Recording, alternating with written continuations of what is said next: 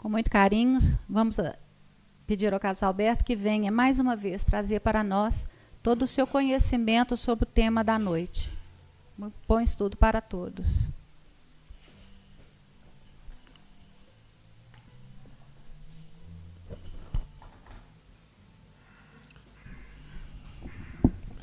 Bom, gente, boa noite para todos. Que Jesus nos abençoe, tenhamos uma noite de estudo pródica, que favoreça o nosso entendimento, mas também que possa abrir as portas do nosso coração para que possamos angariar aqueles recursos que possam nos ajudar no fortalecimento interior, na asepsia da nossa mente e também na troca fraterna de sentimentos entre nós. Num ambiente pautado no respeito, na ordem, na amizade. Nós iniciamos dando boas-vindas para vocês e dando boas-vindas também para todos os nossos web amigos, internautas que acompanham dos seus lares em diversas partes através da transmissão da rede Amigo Espírita. Que o nosso os nossos benfeitores espirituais possam, portanto, envolver a todos que nesse momento estão juntos conosco. O nosso tema hoje, ele faz parte da segunda parte do Livro dos Espíritos, no capítulo 6, intitulado Vida Espiritual. O tópico é Percepções, Sensações e Sofrimento dos Espíritos. Então, nós vamos hoje trabalhar, é, a princípio, a questão 237 até a questão 240 do Livro dos Espíritos. Então, eu vou fazer a leitura das quatro questões e, em seguida, nós iniciamos os comentários. Vamos lá. Pergunta 237. Uma vez no mundo dos espíritos, a alma tem ainda as percepções que tinha na terra? Resposta: Sim. E outras que não possuía. Porque seu corpo era como um véu que as obscurecia. A inteligência é um atributo do espírito, mas que se manifesta mais livremente quando não tem obstáculos a vencer.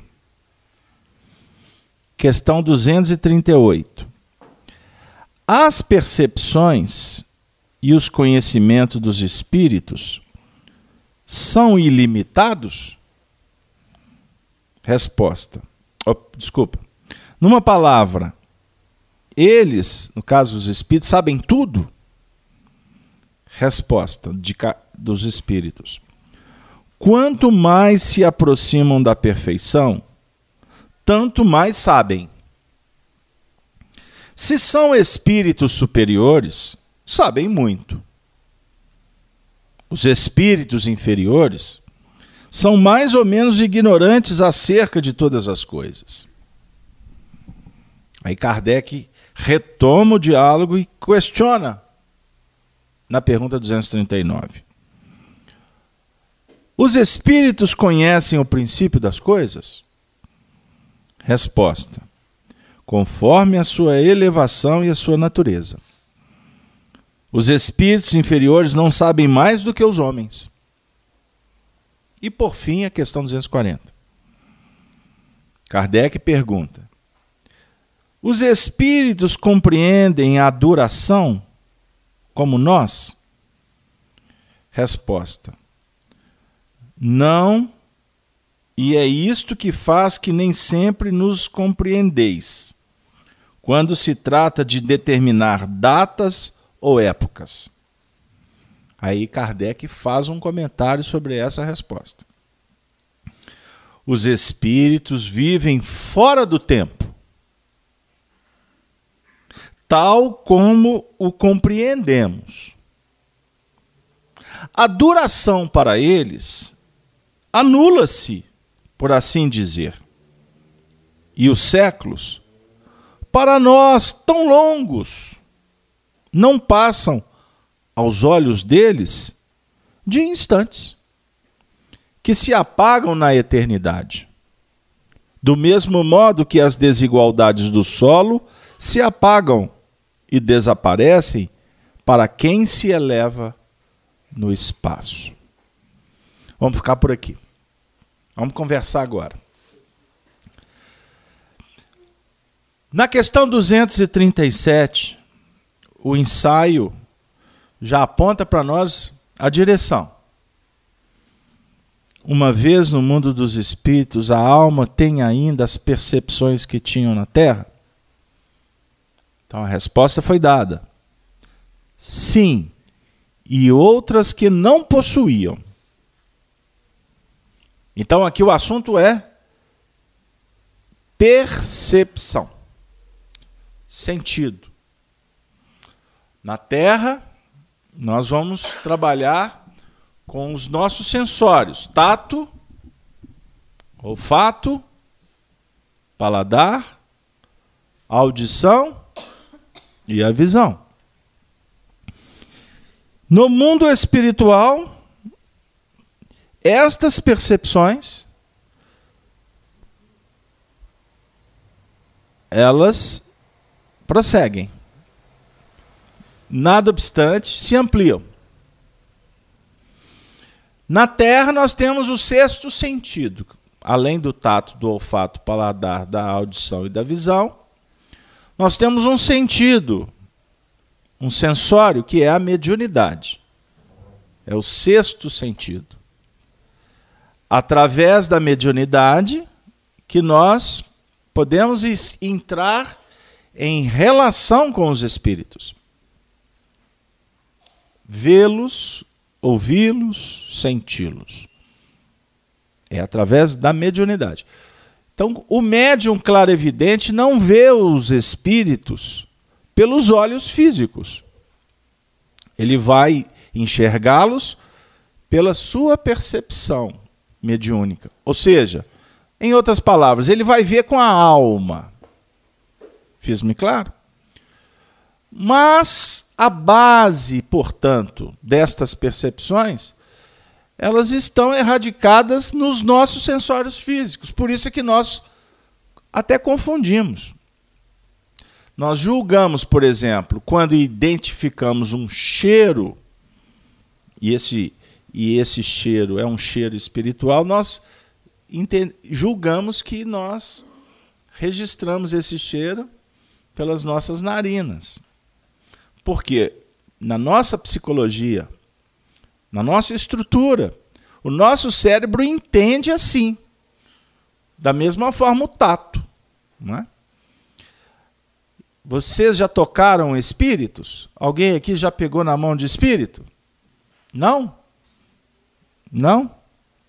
Não vai pegar com a mão, porque eles estão em outra dimensão. Mas os espíritos podem se materializar, não podem? Pode. Aí você pode tocar num espírito. Mas para ele se materializar, ele precisa de um médium. Um médium que vai doar a energia necessária para que ele se materialize. Não foi o que aconteceu com Jesus quando ele se materializou para os apóstolos após a desencarnação dele? Tanto que ele falou para Tomé para tocá-lo. Então Tomé não tocou é, é, o Tomé não foi para a dimensão espiritual para tocar Jesus. Aconteceu o contrário. Jesus veio da dimensão espiritual e se materializou, deu forma na dimensão humana, material, para que todos pudessem ver e tocar, no caso de alguns. Fiz-me claro? Mas, contudo, todavia, porém, quando nós desencarnamos no mundo espiritual, estas nossas percepções ainda estarão, na nossa ótica, na nossa maneira de lidar com elas, é, sendo necessárias para que nós tenhamos a desenvoltura no ajuste, na adequação nesse novo estágio de vida. Certo? Mas, voltando ainda, hein? Na verdade, é porque nós estaremos ainda muito afeitos a essa dinâmica de vida material. Porque aqui nós somos tão infantis no que remonta à percepção espiritual. A grande maioria da sociedade não sabe, não entende e não lida, por sua vez, com desenvoltura com a mediunidade. Por isso que muitas vezes nós temos até que recorrer a médiums para nos comunicar com os espíritos. Chegar-se a um tempo que você vai aprender a fazer isso de uma maneira direta. Porque não tem nada de absurdo, não tem nada de extraordinário. Você tem mediunidade. E que muitas vezes a sua mediunidade, que te coloca em relação direta com os espíritos, é, ela pode produzir bons frutos ou frutos não muito agradáveis. Por uma razão muito simples. Porque nós nos conectamos, nós convivemos com os espíritos mais do que imaginamos. Agora, com quais, com quais espíritos que nós nos relacionamos? São bons espíritos ou são espíritos que não estão vinculados à bondade. Fiz-me claro? Então, a pergunta é: uma vez no mundo dos espíritos, a alma tem ainda as percepções que tinham na terra? Sim. E outras que não a possuíam, porque seu corpo era como um véu que as obscurecia. Então, aqui na terra, o nosso corpo obscurece o nosso corpo dificulta. Porque nós estamos aqui para prestar atenção nas nossas responsabilidades aqui na Terra. Nós temos que cumprir as nossas obrigações. Certinho? Imaginem se os espíritos abrissem a nossa visão espiritual e a gente o tempo todo identificasse o mundo espiritual que nos circunvolve. Seria um drama. Teríamos um grande problema para resolver. E pode, podemos ter certeza que a grande maioria dos homens iriam parar nos atendimentos psiquiátricos, porque não é simples. Tem muita gente por aí que vê espíritos, que identificam espíritos que não sabem disso. E outras sabem. E até enlouquecem. Os hospitais psiquiátricos podem nos contar muitas histórias a respeito do assunto. Certinho? Voltando. Então, o nosso corpo obscurece. Quando a gente desencarna, não teremos mais o corpo que obscurece. Então significa que o véu será retirado. E nós vamos ver com desenvoltura as companhias, os ambientes que nós elegemos como meta de vida. Fiz-me claro? Tudo bem até aqui? A inteligência, afirma os espíritos, é um atributo do espírito, mas que se manifesta mais livremente quando não tem obstáculos a vencer. Então, aqui, nessa segunda parte da resposta, vai estar trabalhando a questão da inteligência. Até então era sensório era percepção. Porque para a gente, inclusive, lidar com os nossos sensórios, é natural que tenhamos que desenvolver a inteligência para lidar com o assunto, para lidar com os instrumentos, certo? E aqui na Terra, até a nossa inteligência, ela é dificultada pelo, por esse corpo que nós utilizamos. Então, nós temos aqui uma notícia boa para vocês. Quando desencarnarmos, nós vamos nos sentir livres. O espírito tem uma outra dinâmica operacional. Tanto é verdade que nós vivemos essas experiências todas as noites, quando você dorme. Seu corpo repousa e o seu espírito vai voar na direção do infinito. Seu espírito não fica dormindo com o corpo. A não ser aqueles que já estão adormecidos na vida, que não querem saber de nada, só querem dormir. Aí o corpo dorme, ele, ele o espírito ronca junto. Só para gente fazer uma brincadeira. Vai roncar junto. Por quê? O foco é apenas o primitivismo humano. Mas a grande maioria dos seres precisamos do corpo repousar para que nós retornemos à morada espiritual. Aonde vamos novamente respirar um ar diferente, mais leve. Respirar no seu sentido de poder vibrar em faixas superiores. Tanto é verdade que muitas vezes nós temos sonhos maravilhosos, que quando retornamos para o corpo, é como se estivesse realmente voltando de uma viagem muito legal, muito feliz. A gente acorda rejuvenescido, revitalizado.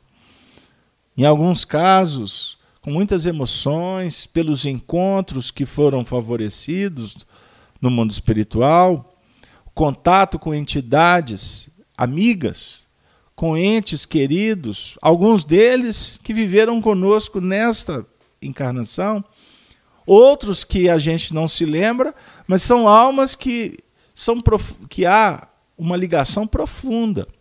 Por exemplo, o espírito protetor que cada um aqui possui. Esse anjo guardião que fala no teu ouvido de vez em quando, que te dá bons conselhos, né? que traz para você notícias confortadoras, estimulantes, e alguns, em alguns momentos, algumas abordagens mais, mais graves, assertivas, alertas, conselhos, para que a gente possa ponderar o nosso comportamento isso parte de espíritos que estão vinculados ao nosso coração e o nosso ao deles. Isso é extraordinário para a gente. Aí no mundo nós não temos essas orientações, porque a doutrina espírita é uma abertura de um portal maravilhoso que vai nos informar sobre todas essas realidades. Eu aqui vou fazer um paralelo para vocês entenderem o que eu quero dizer alguns anos atrás inventaram a internet. E hoje nós vivemos uma era chamada era da informação. Não é verdade? Ninguém pode dizer que não sabe. Basta apertar um botãozinho aí que faz uma pergunta que vem a resposta. Não é vero? Então, a internet é um, é um portal que nos informa. O Espiritismo é um portal que nos liberta. Porque não existe nada nesse mundo que nos conceda tantas informações diferenciadas no que remonta a essa nossa realidade espiritual. Que nós estamos aqui vivendo um estágio que é rápido, breve, mas nós vamos voltar para nossa morada que foi que nós deixamos momentaneamente. Nós vamos voltar para lá. Agora cabe aqui perguntar como que nós voltaremos. Não no sentido de locomoção, mas no sentido de como nós vamos chegar nessa morada. Em que estado? Em que condição íntima? Qual é a nossa maturidade espiritual para lidar? Pegaram aí, gente? Então nós estamos aqui estudando o livro dos Espíritos todas as quintas-feiras com tanta alegria, né? Que nos reunimos aqui com pautados numa em laços de amizade que que funcionam para nós na quinta-feira como um verdadeiro oásis numa jornada que nós percorremos aí que não tem sido fácil nessa terra. Aonde os homens só pensam neles mesmos. Aonde as pessoas estão afeitas ao, ao interesse pessoal. Não querem nem saber do, do próximo se vai prejudicar o próximo. se vai assumir responsabilidades, é? A partir do egoísmo, do orgulho, se está brincando de viver. A grande maioria aí fora não tem ainda essa maturidade. E se nós estamos sendo convidados para entrar por esta por esse grande portal, por essa para viver uma experiência diferenciada, tudo isso está acontecendo porque os espíritos estão investindo. Estão nos dando condições porque percebem que chegou o momento da gente despertar para uma nova realidade, sair dessa mesmice do mundo desse mundo de tantas contradições, de tanta violência, de uma vida da grande maioria dos homens preocupados apenas no, na condição de ter alguma coisa. Diferentemente de se trabalhar nas linhas de ser, de qualificar a sua intimidade para realmente conquistar a felicidade. A pergunta 238, as percepções e os conhecimentos dos espíritos são ilimitados? Os espíritos sabem tudo? Então a resposta vem dizendo para nós que quanto mais se aproximam da perfeição, mais os espíritos sabem. Aí vem em seguida dizer que existem espíritos superiores e espírito inferior. A dizer o seguinte: que existe uma escala no mundo espiritual. Escala, ordem, espíritos que, que têm autoridade no âmbito moral, como espíritos que estão numa condição ainda de muita dificuldade no mundo espiritual. Os que são mais evoluídos têm, portanto, mais informações. E se mais informações possuem, mais condições recebem para trabalhar. E suas tarefas serão tarefas mais ampliadas, de mais responsabilidade. Quem são os espíritos?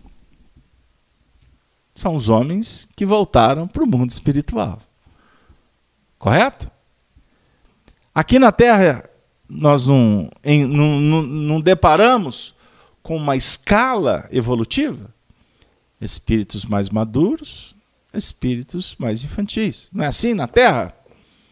Embora aqui a gente acha que o negócio é só a condição econômica, né? É isso? A questão racial, a questão da etnia, isso que muitas vezes a gente fica atento.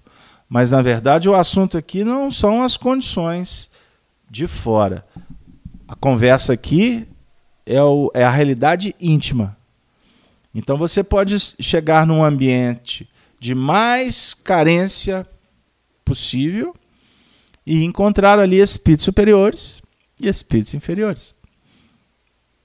Num ambiente de mais recursos possíveis, numa visão material, e você ali vai encontrar espírito superior e espírito inferior.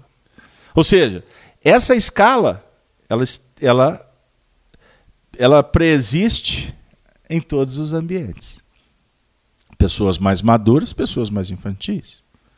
Pessoas mais desenvolvidas racionalmente, pessoas menos. Pessoas com desenvoltura no sentimento e outras com dificuldade. Pessoas que são que estão, é, vamos dizer assim, bem ajustadas no contexto social, sabem se relacionar conseguem se ajustar nos diálogos, nos comportamentos, como você se depara na sociedade com pessoas que são primitivistas ou primitivas, não sabem dialogar, têm dificuldades complexas de se relacionar. Não é verdade? Temos pessoas que são tímidas, tem pessoas que são totalmente. É, como é que eu digo? Tem desenvoltura social. Né? Pessoas doentes, pessoas com saúde. Certo? Pessoas que são muito inteligentes numa área e não são em outras. Não é assim? Então, eu estou falando aqui do universo íntimo de cada um. Pessoas que, são, que estão muito bem numa área e não estão em outra. O indivíduo pode estar aí, é um doutor aí na ciência humana, seja na área que for. Mas no campo familiar, está dando os primeiros passos, certo? Infantilizado.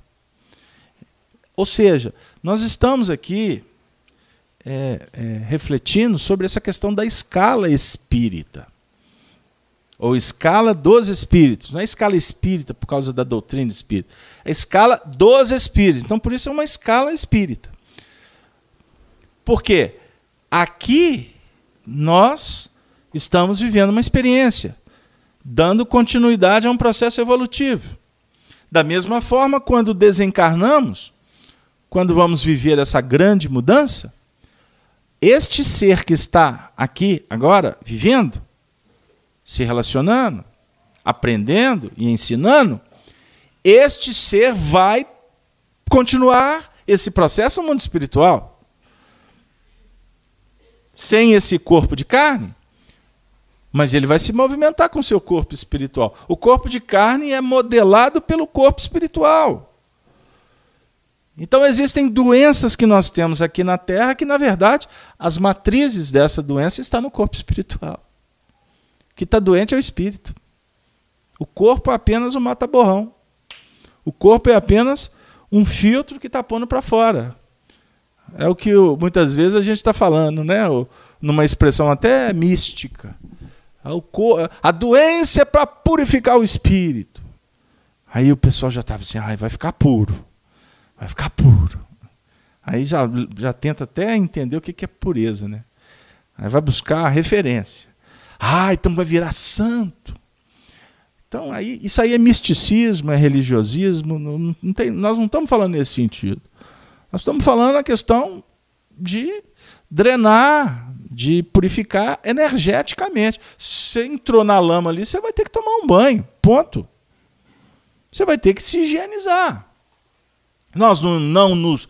Nós é, nos higienizamos vários momentos do dia, não é assim? É, você se alimenta, você vai higienizar sua boca. É? Você trabalhou o dia inteiro, você vai se higienizar para se preparar para descansar, para sair, trocar de roupa. Não é assim?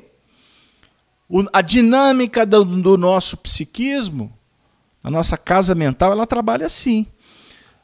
Você nós, espíritos, estamos o tempo todo assimilando energias, transmutando energias, retendo energias, espargindo energias. Vamos falar assim.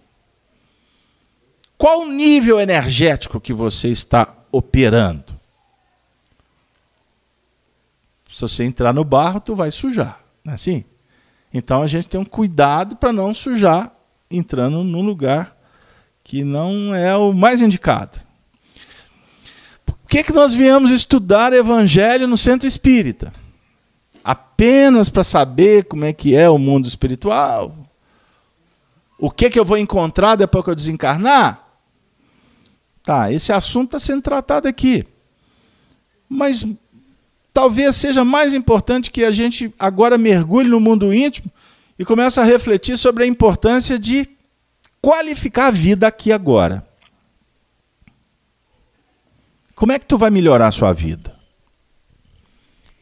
Você está percebendo que tá, a coisa está complicada. Os relacionamentos estão cada vez mais difíceis. Não é? A porta não abre. A doença instaura. Desencarnação visita. Cada um com seus problemas, certo? Tem alguma coisa dentro de você dizendo: poxa, tem que rever, tem que pensar. Aí vem mamãe e fala assim: Ô oh, meu filho, pensa em Deus. Aí o papai fala assim: Meu filho, você tem orado. Aí o outro fala assim: Ó, oh, se eu fosse você, eu procurava alguma coisa aí, porque o negócio não anda bom pro seu lado. Vai lá na igreja, vai lá no templo. Ó, oh, tem um, afundou uma casa espírita aqui no São Gabriel. Lá, o povo mexe com aquelas coisas lá. Hein? Vai lá. tem umas histórias assim. A gente chega aqui, desce aquela escada até assim. O que, que tem ali embaixo, hein? Que que tem gente que desce aquela escada ali já procurando logo o espírito. Mas centro espírita tem que ter espírito. Teve um dia que eu vim aqui em desdobramento, tinha uns indivíduos ali na porta da FIAC, eu estava em desdobramento de madrugada. O indivíduo estava assim, é, passando pela rua, aí um olhou para o outro e falou assim: muda de lugar. O quê? Passa para o outro lado, nós não vamos passar nesse passeio ali, não, porque ali é um centro espírita. Aí eu falei assim, ó, que interessante. Eu estava eu tava em desdobramento, em espírito, vendo o outro correndo, atravessando. Não tinha ninguém, era só três que passavam aqui de madrugada. Um falou, anda do outro lado, que ali é centro espírita. E não é que ele estava certo? Estava certo, intuitivamente. Só que na cabeça dele era alguma coisa assim muito sombria, né? E na verdade o centro espírita aqui, quando a gente não está aqui, tem um guardião ali fora, viu? Deixa eu avisar.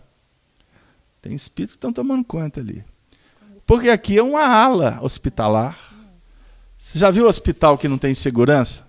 Hein? Que não tem organização? Então nós temos aqui, enquanto a gente não está aqui, tem espírito que mora aqui. Espírito que trabalham aqui. Tá? Então, se você. A, a vizinhança, cadê a vizinhança? Dona Nilda, se estiver passando aqui, escutar um barulho aqui, você olha lá, os espíritos estão trabalhando lá dentro. Está tudo apagado. Está tudo apagado. Porque aqui é um hospital, aqui é escola. Então, aqui é um centro espírita, é lugar de espíritos. Certinho? Né? Mas, na verdade, é o seguinte: vamos falar sério. Nós estamos aqui porque tem alguma coisa dizendo para gente que a gente precisa de estudar a vida. Nós precisamos dar jeito nas coisas. E você só vai dar jeito entendendo, meu amigo. Se tem um problema, você tem que destrinchar esse problema para você resolver ele. Básico. E melhor se for rápido. É? Rápido, assim, no sentido de, de entender como é que funciona, porque não tem coisa pior que você entrar num quarto escuro e ficar ali preso. É, Edvaldo? Edvaldo. Tem coisa pior que você estar tá num lugar escuro e não saber para onde que você vai? É, é, é a ignorância. A treva que está escrito no Evangelho é essa. É o desconhecimento. É o que mais mata no mundo, sabia? O que mais mata no mundo é a ignorância. Eu acabei de falar sobre a necessidade de higienização. Uhum. Não é verdade? Uhum. Todos nós sabemos que nós precisamos de nos higienizar. Senão vai definir aí um estado complicado, né? Uma doença, uma série de coisas. Se você não higienizar a sua boca, se você não cuidar, não, é? não manter, o que, que vai acontecer com os nossos dentes? Não é verdade? Aí o indivíduo não sabe disso. Então ele não vai cuidar. O que, que vai acontecer? Lá na frente ele vai começar a ter problema com a boca. Aí muitas vezes ele vai enfrentar é? situações gravíssimas. Aí alguém fala assim: ah, mas você devia ter cuidado, você devia ter tratado. Aí ele fala assim: tratado do quê? Não, porque existe problemas, né? Que pode se instaurar nos seus dentes, etc. Aí ele fala assim: ah, é, é. Aí o indivíduo dá uma aula para ele de ciência ali básica, né? Aí ele fala assim: puxa vida, mas agora eu já não tenho mais dentes. Vou tratar o quê? Aí ele fala assim: puxa vida, mas ninguém me falou isso. A ignorância. Entenderam o que eu quero dizer sobre ignorância? A ignorância mata. Quantas doenças que nós estamos descobrindo, a ciência agora, já definindo terapêuticas, principalmente a preventiva, que há 40 anos atrás matava. E hoje, uma vacina, um, um, procedimento X já evita. Não é verdade? É, é, nesse sentido. Então, nós estamos sofrendo espiritualmente porque desconhecemos. E chegou a hora de entender como é que funciona. Por que, que tem essa doença? Por que, que nós estamos morrendo? Morrendo psicologicamente. Morrendo moralmente. O indivíduo está ali envolvido com uma teia de problemas convivendo com pessoas doentes, é? muitas vezes até lidando com complicações na área moral, e está assim, meu Deus, está tudo errado, mas eu não sei o que está acontecendo afinal de contas. Tem solução, meu caso? E ele está ali, todo atolado na lama, todo complicado. Mas assim, o íntimo está assim. Eu acho que deve ter um jeito. Agora, o que fazer? Aí surge uma luz como essa, de dizer assim: tu é espírito. Isso que tu está vivendo aí é transitório. Você está pagando um preço. Um preço de uma escolha. Você tem livre-arbítrio. Por que, que tu está ali? Por que, que tu convive ali?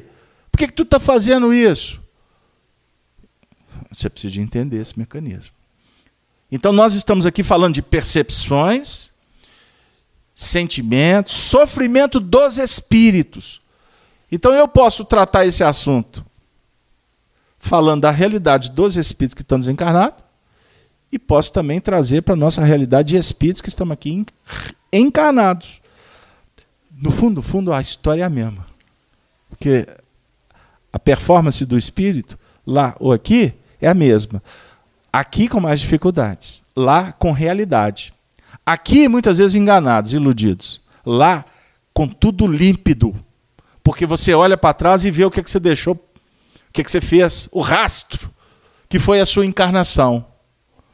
Então, na hora que, entre aspas, simbolicamente, fechou a tumba, é hora do indivíduo falar assim: chegou a hora de entender.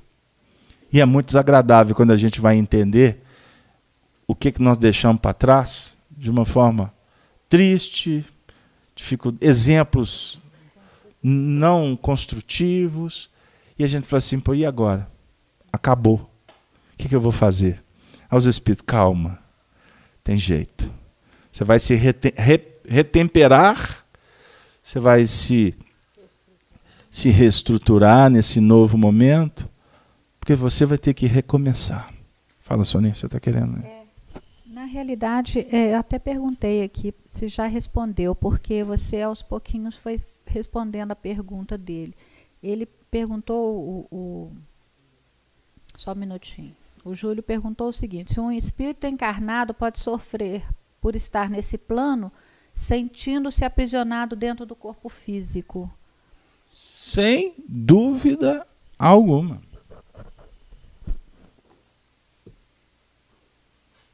Há situações que o indivíduo se sente trancafiado. Trancafiado. Vamos pegar uma, um exemplo assim, bem, bem básico. O indivíduo está reencarnado e não tem as pernas e os braços. Meu Deus. Imagina a tortura dele. Aí ele vai ter que se reinventar. Hoje eu vi um vídeo, até publiquei no Face, é, de um, uma companheira pintando com, a, com os pés, desenhando com os pés. Ela não tem os braços. Então é uma prova, não é uma prova? Complicada. Mas o indivíduo se reinventa. Ele vai se reinventar a duras penas. É? Uns se rebelem, rebelam, outros se reinventam e são extremamente felizes, certo? Agora, quando o indivíduo desencarnar, a primeira coisa que ele vai ter de volta são os braços, se ele não os tem. Porque, na verdade, ele não tem os braços do corpo. Mas o corpo, o corpo espiritual dele não perdeu os braços. Entenderam? Então há N situações que o espírito se sente um verdadeiro cárcere. Mas tudo isso tem um motivo a função para que ele possa ir se despertando, superando as suas mazelas de ordem psicológica e moral. É? Ficou claro aí, gente? Sabedoria é o caminho, o amor é luz, ensina Emmanuel. No mundo espiritual, há aqueles que estão num grau superior, como aqueles que podem estar num grau muito inferior até vamos dizer assim, numa concepção de humanidade. Aí a gente vai entender por que, que se nós encontramos na Terra essa diversidades de, de condições íntimas de cada um. Então, quem está vivendo numa região do planeta, ali encarnado, ali ele se encontra porque aquela é uma zona necessária para a educação do espírito. Certo? Nada acontece por acaso. Na questão 239, voltando, os espíritos conhecem o princípio das coisas? Então o assunto se, se dinamiza assim, de acordo com a sua elevação e natureza. Os espíritos inferiores não sabem mais do que os homens. Tá, então aqui abre para nós até uma conversa interessante. Quando nós vamos lidar com a mediunidade, ou seja, com a comunicação com os espíritos, nós podemos nos comunicar com espíritos sábios e com espíritos atrasados. Então, a, a, o fruto da comunicação é que vai dizer que árvore que está o produzindo. Ficou claro? Então, a mediunidade, os espíritos comunicantes podem se apresentar como educadores. Mas através da mediunidade nós podemos ter comunicação de espíritos zombeteiros, brincalhões. No mundo espiritual, tem gaiato para todo gosto. Lembra que eu falei das nossas sintonias? Qual o nível de sintonia espiritual que eu estou mantendo? Isso é para a gente avaliar. Você pode até não estar comunicando diretamente com os espíritos, mas de acordo com o seu comportamento você atrai entidades espirituais. Quais são os seus comportamentos? O que andas fazendo?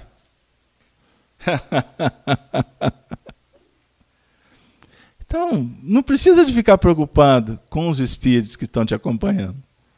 Ou, e, no caso de identificá-los. São bons espíritos ou espíritos inferiores? Não se preocupe com isso. Observe o seu comportamento. O que que tu atrai? Você vai atrair exatamente conforme a sua produção. O seu sentimento e o seu nível, é, é, a sua, vamos dizer, a, sua, a dimensão espiritual que você alimenta. Nós estamos aqui, voltando ao centro espírita. Aqui é uma escola. Então, podemos subentender uma coisa: quem frequenta uma escola é quem está interessado com o que a escola oferece. Concorda, Eduardo? Na escola você tem o porteiro, você tem o faxineiro, você tem o, o funcionário administrativo, até a sua diretoria e o corpo de educadores. Mas na escola, toda essa engrenagem ela funciona em pró do ensino, da educação, que vai atingir qual público-alvo? Soldados? Médicos, operários? A escola, o público-alvo que vai ser atendido é o aluno, certo? Então, se o, sendo, sendo o centro espírita um hospital, também podemos repetir tudo que eu acabei de falar. Qual que é o público-alvo do, do hospital? Pode falar, gente, não tem problema. Não. Os doentes, não é verdade? Então, o Centro Espírita, eu gostaria de inaugurar essa reflexão com vocês. O público-alvo do Centro Espírita são alunos e enfermos. Na verdade, chegamos aqui como enfermos. E vamos nos candidatando a matricular na escola. Certinho? Algumas doenças, são muitas, né? Algumas doenças são resolvidas a curto prazo. O caso Alberto, mas o centro espírita não é lugar de arrumar namorada, não? Um espírito acabou de me perguntar aqui agora. Não, o centro espírita não é lugar de arrumar casamento, por favor. Pode até acontecer. Mas aqui não tem Santo Antônio. Tem, Gino? Santo. Você já viu falar é, algum espírito casamenteiro? Santo casamenteiro tem, que é Santo Antônio, né? Então, se você estiver procurando Bezerra de Menezes para arrumar casamento para você, tire o cavalo da chuva. Mas, contudo, todavia, porém, a Sonia falou que pode acontecer. Então, deixa eu alegrar alguns corações né, que está, estão à procura. No centro espírita você pode até encontrar alguém. Agora eu quero te dizer que esse alguém que tu pode encontrar no centro espírita para ser sua namorada, o seu galã, né? Olha, vai estar frequentando o mesmo lugar que tu está frequentando. Se o público-alvo do centro espírita é aluno enfermo, então não pense que tu vai encontrar espírito superior no centro espírita, hein? Ah, porque na, na hora que está procurando já quer logo acertar na veia, né, né, Eduardo? A mulher perfeita e o homem superstar. Olha, no início costuma até funcionar, mas depois o olho que era verde fica preto. Né? O cabelo que era negro fica branco. Né? O que era robusto, a lei da gravidade contribui para voltar para o solo. Não é assim? Então aí acaba a ilusão e voltamos para a realidade. Eu quero agora, só pra, já respondi o espírito que me perguntou se era lugar para namorada, né? Vamos voltar aqui agora. Então vamos pensar o seguinte: o centro espírita, portanto, é um lugar abençoado que oferece para nós recursos muito importantes. E dentre esses recursos, o centro espírita oferece para nós um espelho, que é o Evangelho. O Evangelho é o espelho que reflete a nossa realidade. Então, na verdade, eu não vim aqui no centro espírita para encontrar com ninguém. Eu vim para o centro espírita para compreender um alguém. E esse alguém é você. Sou eu. Fiz-me claro? Porque a reunião evangélica vai o tempo todo falar para mim do mundo espiritual que eu preciso de entender. Porque eu, eu vivo nele. Do seu lado tem um espírito, Helena. Olha aí. Ela, ela nem precisa de olhar casa aberta. Já estou até pegando a mão dele. Né? Então nós temos espíritos que estão conosco. Olha que festa. Se tem alguém aqui que tem algum problema, pode, pode dormir com a luz acesa. Não, liga o som. Coloca na rádio Itatiaia durante a noite que você vai ver gente falando a noite inteira. Né? Ou, ou, então coloca uma música, seja o gosto que, que for o seu. Importa que te espantem os espíritos. Né? O problema é que quando apaga a luz, ou melhor, quando acende a luz, a gente já começa a descobrir que luz acesa não espanta espírito. Porque, na verdade, a realidade dele, ele não precisa da luz material. Então, você só está contribuindo para aumentar a conta da luz da sua casa. E ligar a rádio também não funciona, porque eles costumam falar no meio da fala do locutor da rádio. Aí tem hora que você escuta o locutor, tem hora que você escuta. Não vai resolver. Né? Mas é importante, talvez, a gente pensar que o seu medo ele precisa de ser compreendido como, na verdade, uma manifestação da sua sensibilidade. Porque se quando tu fica sozinho, começas a perceber presenças espirituais, significa que a sua mediunidade está aí, como seus olhos estão percebendo as maravilhas do mundo. Se a sua sensibilidade então começa a dizer para você, com fatos e dados, que existem espíritos, vamos estudar essa mediunidade. E vamos nos relacionar com esses espíritos. Converse com os espíritos. Caso aberto, melhor não. A alma do outro mundo, deixa elas para lá e eu para cá. Então tá bom. Mas que funciona, funciona. Quer um exemplo? É muito comum a gente orientar pais a fazer oração e orientar os filhos quando eles estão dormindo. Sabiam disso? Então, o indivíduo está lá muito agitado, muito refratário. Aí costuma a gente orientar, olha, na hora que ele estiver dormindo, criancinha, dialoga com ele. Faça uma leitura breve, faz uma prece. Você está dialogando. O corpo dele está ali, descansando, mas você pode dialogar com ele. E até quero dizer que quando você estiver dialogando assim, você pode estar dialogando também com as companhias espirituais que estão ali acompanhando, seja quem for que está dormindo. Tem pessoas que ministram passes, funciona muito bem. O indivíduo está dormindo, né? aí você vai lá, faz a prece. Agora, por favor, cuidado, viu? Porque vai que acorda. Vai ficar uma cena muito engraçada. Pirou de vez. Agora, além de dar passo do centro, dá passo na gente de madrugada. Olha, esse espiritismo deixa o povo meio doido mesmo. O mundo espiritual, no dizer de André Luiz, é a extensão do nosso mundo físico. E nós precisamos de aprender a lidar com isso. Não, vou repetir, não de uma forma mística e muito menos é, alienante. Você não vai sair para a Praça 7 afora procurando espírito desencarnado. Porque você tem que atravessar Afonso Pena, você tem que cumprir as suas obrigações. Você não está afeito. Você não está com os seus olhares voltados para o mundo espiritual. Mas ali existe uma comunidade de espíritos presentes. Como na intimidade da sua casa também. Lá na Praça 7 você não vai ter o poder e nem a, pre a pretensão de, de, de, ser gari do mundo espiritual, porque tem a prefeitura da terra e tem a prefeitura do espaço. Não se candidata a ser gari da Praça 7, porque é mal remunerado e você não vai conseguir muita coisa. Mas na sua casa você pode ajudar, não pode, Sani? Você pode fazer a sua prece.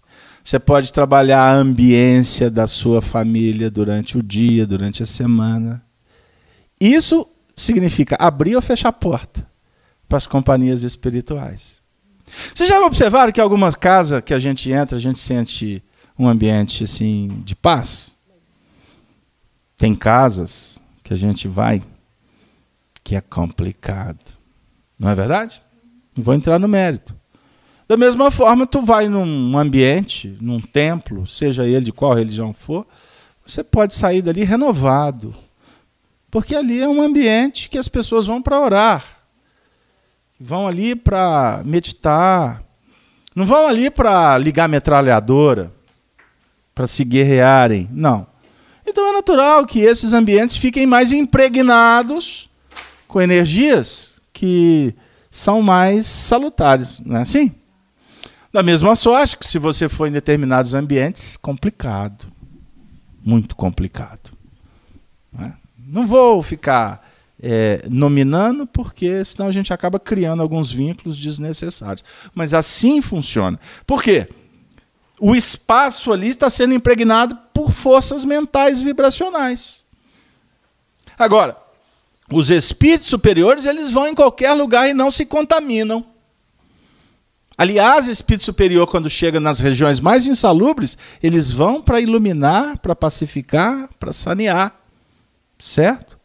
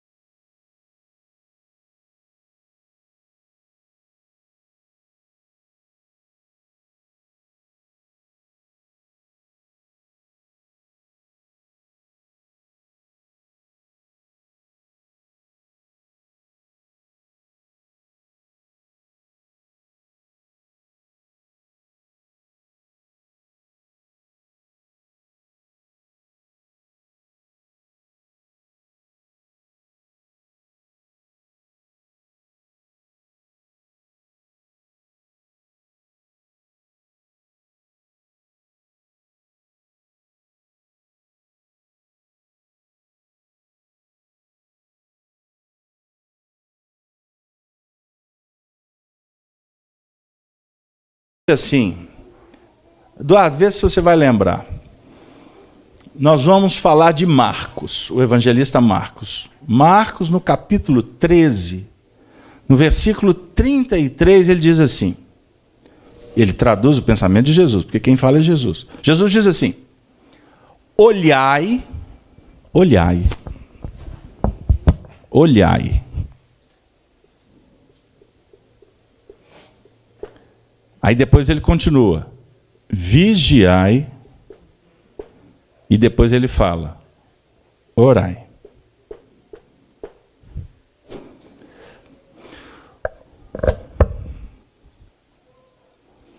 houve uma influência externa que você percebe que ele despertou um reflexo na sua intimidade. O reflexo, quando ele se esboça, ele se esboça de uma forma natural. Você não tem como impedir que um reflexo se manifeste. Quer um exemplo? O reflexo é, uma, uma, é a base da nossa memória.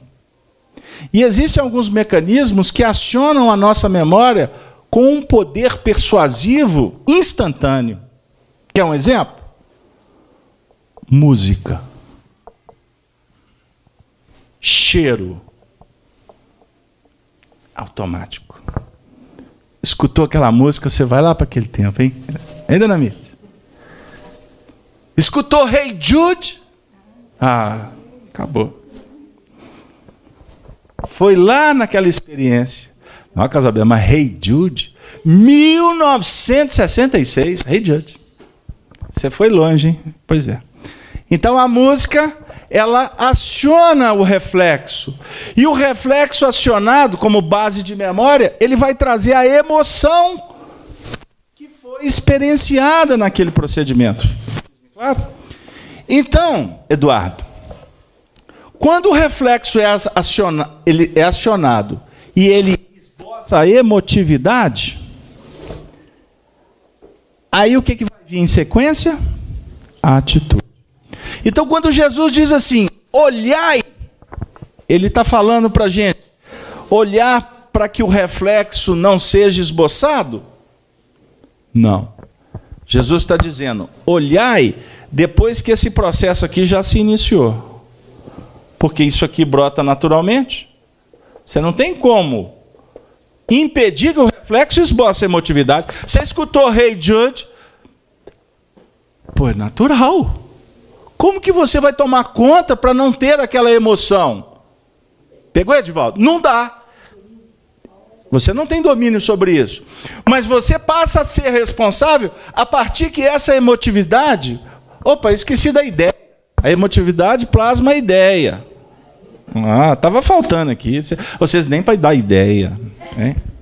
Tava faltando a ideia. Reflexo, emoção, ideia. A ideia que vai determinar a atitude, a palavra e a ação. Então, quando a ideia brotou, é a hora de prestar atenção. Pô, por que, que eu estou pensando isso? Eu gosto tanto de fulano, mas é interessante porque tem momentos que eu estou me relacionando com ele, dá uma vontade de esgoelar aquele pescoço dele. Mas é interessante porque eu gosto muito dele, não tem um motivo para isso. Eu não quero ser místico para ficar na vibe, né? É assim que os meninos falam, né? Para ficar nessa linha de ficar tratando só do mundo espiritual. Mas tem instantes que esse momento aqui, parece pleonasmo, ele é fundamental para que a gente aplique o evangelho do olhai. O prestar atenção na ideia que brotou. Por quê?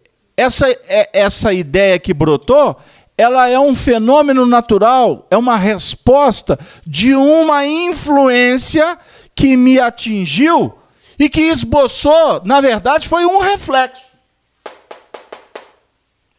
O Espírito não coloca na sua cabeça a imagem e a ideia pronta. Ele vai acionar o que, que tu tem na sua intimidade. Ficou claro isso aí, gente? Qual qual está sendo a produção espiritual que estamos oferecendo para nós mesmos. Nós temos que começar a entender isso. Por que, que do nada você teve vontade de fazer alguma coisa? Isso é seu? Ou você está sendo influenciado a fazê-lo? Obviamente que ninguém vai ter vontade de, de comer chocolate se não gosta de chocolate, não é verdade? Aí o indivíduo está assistindo lá um filme. Aí de repente tem uma propaganda. Chocolate marca tal. Quase que eu falei. E o jabá? Hein? Tem que ter jabá, né?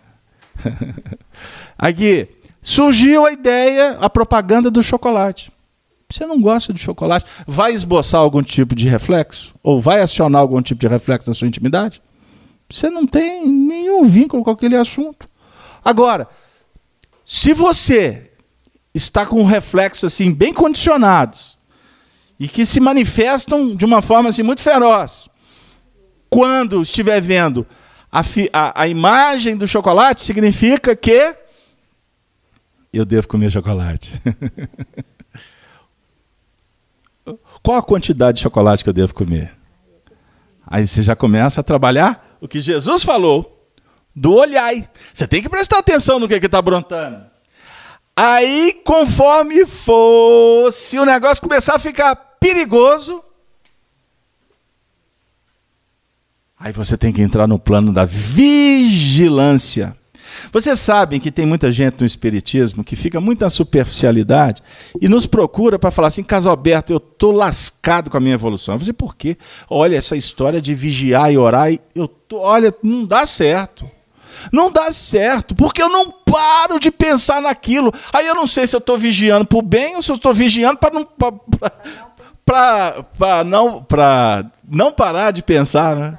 Afinal de contas, o que é vigilância, Casa Aberta? É ir para a guarita, ficar lá tomando conta de quem passa lá na guarnição? O que, é isso, afinal de contas? Casa Aberta, não, aquelas coisas, eu não paro de pensar. Não tem outras que eu estou bem, Casa Aberta, mas tem outras que é uma tentação. Ah, eu não vou nem mais no centro espírita. Imagine os espíritos olhando para mim e vendo os quadros que eu fico plasmando e é só aquelas besteiras. Ah, oh, Casalberto. Vocês estão achando que é brincadeira?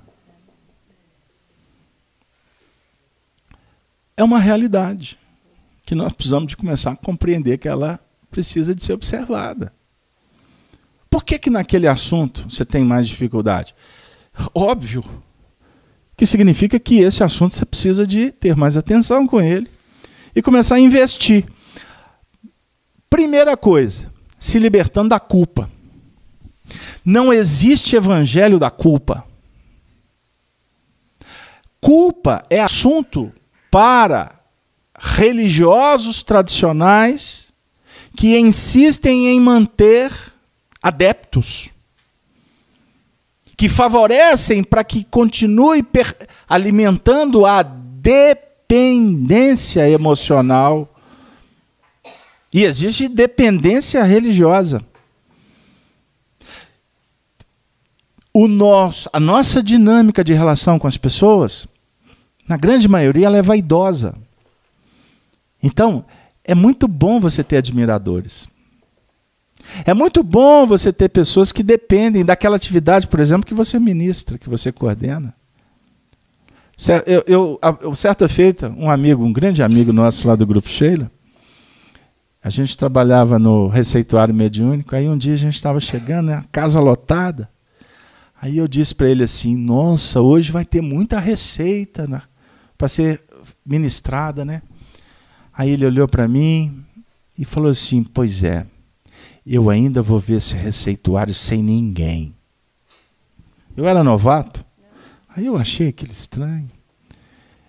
Aí ele olhou para mim, esperou que eu pudesse digerir o alimento, aí ele completou. Você fica feliz em ver um hospital cheio? A minha alegria é ver a escola lotada. Lembram que nós falamos que o centro espírita é uma escola e é um hospital?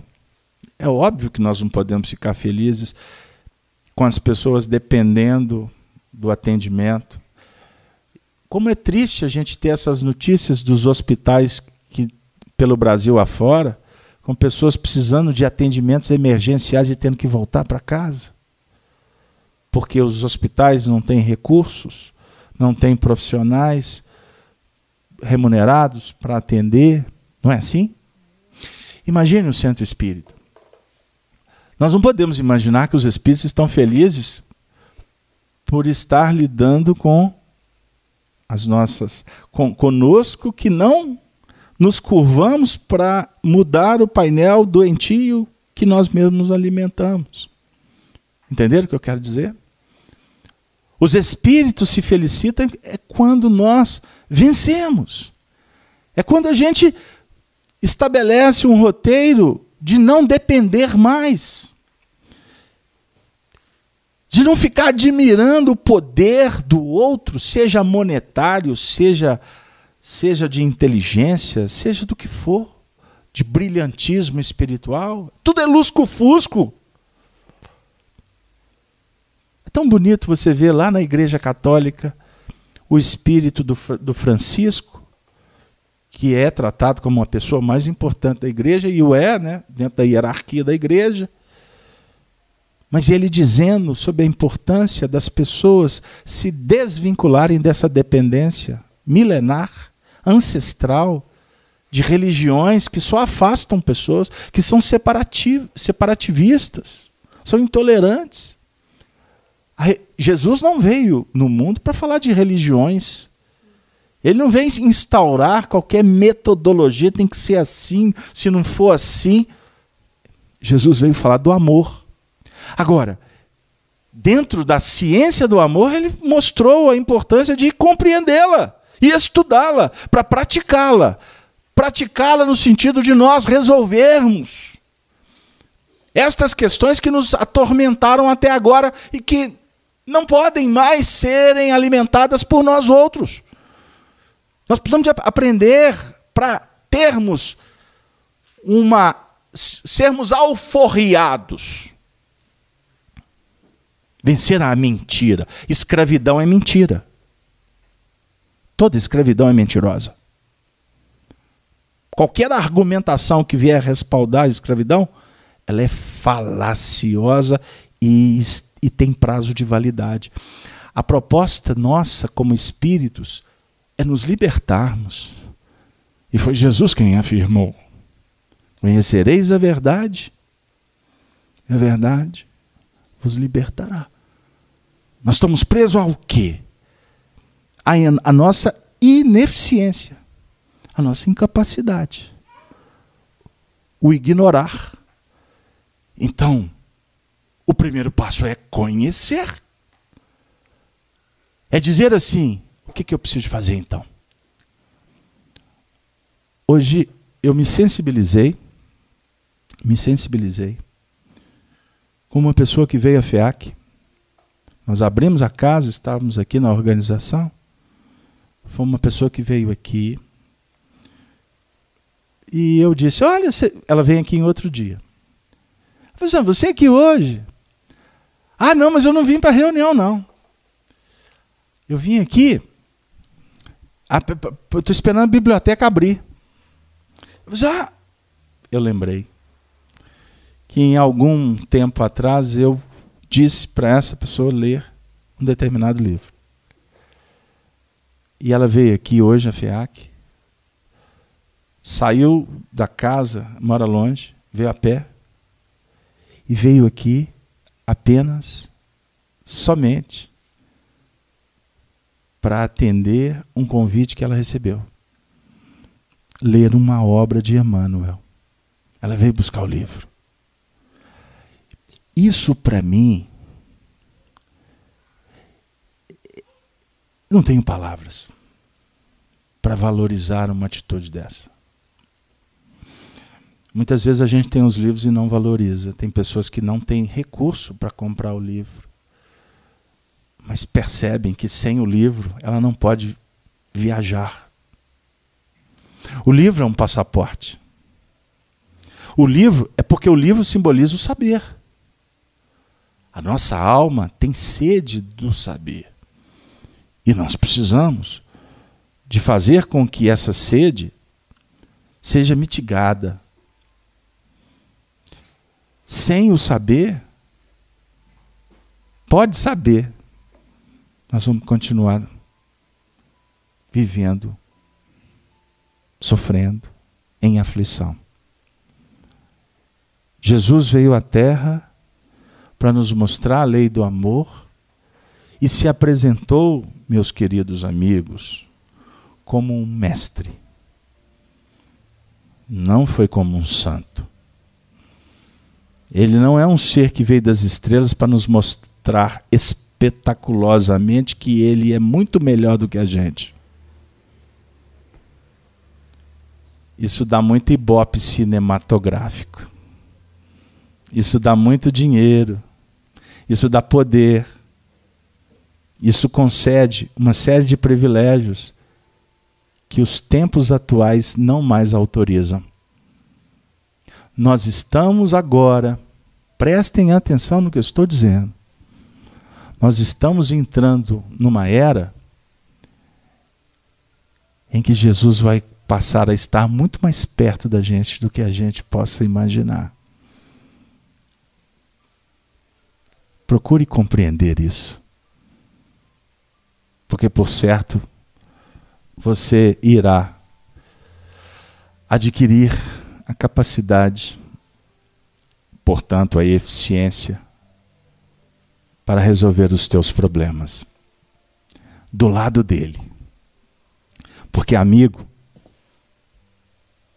está sempre junto. Amigo, ele está conosco principalmente nas horas ruins. Na hora que nos sentimos abandonados, entristecidos, sem forças, o amigo diz assim: Estou aqui contigo.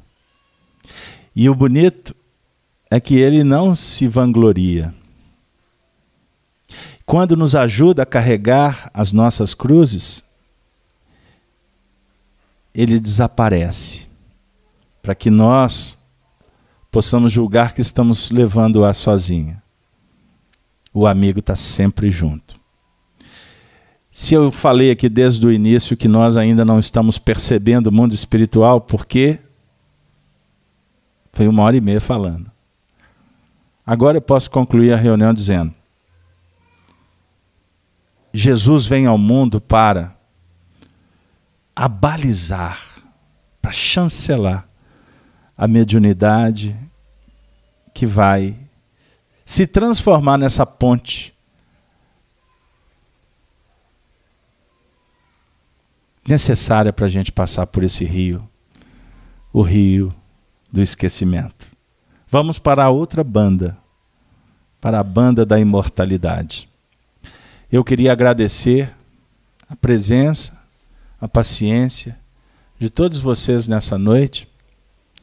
Podem ter certeza que para mim foi uma noite muito especial, porque tivemos a oportunidade de aprender mais um pouco com Kardec e sentir um tanto mais a presença de Jesus em nossas vidas. Agradecemos a todos os nossos amigos internautas da Rede Amigo Espírita, convidando vocês a participar conosco das atividades da casa na terça, na quinta, nos sábados pelas manhãs. Vamos juntos. Vamos fortalecer cada vez mais esses laços de amizade. E assim eu me despeço desejando a todos uma boa noite.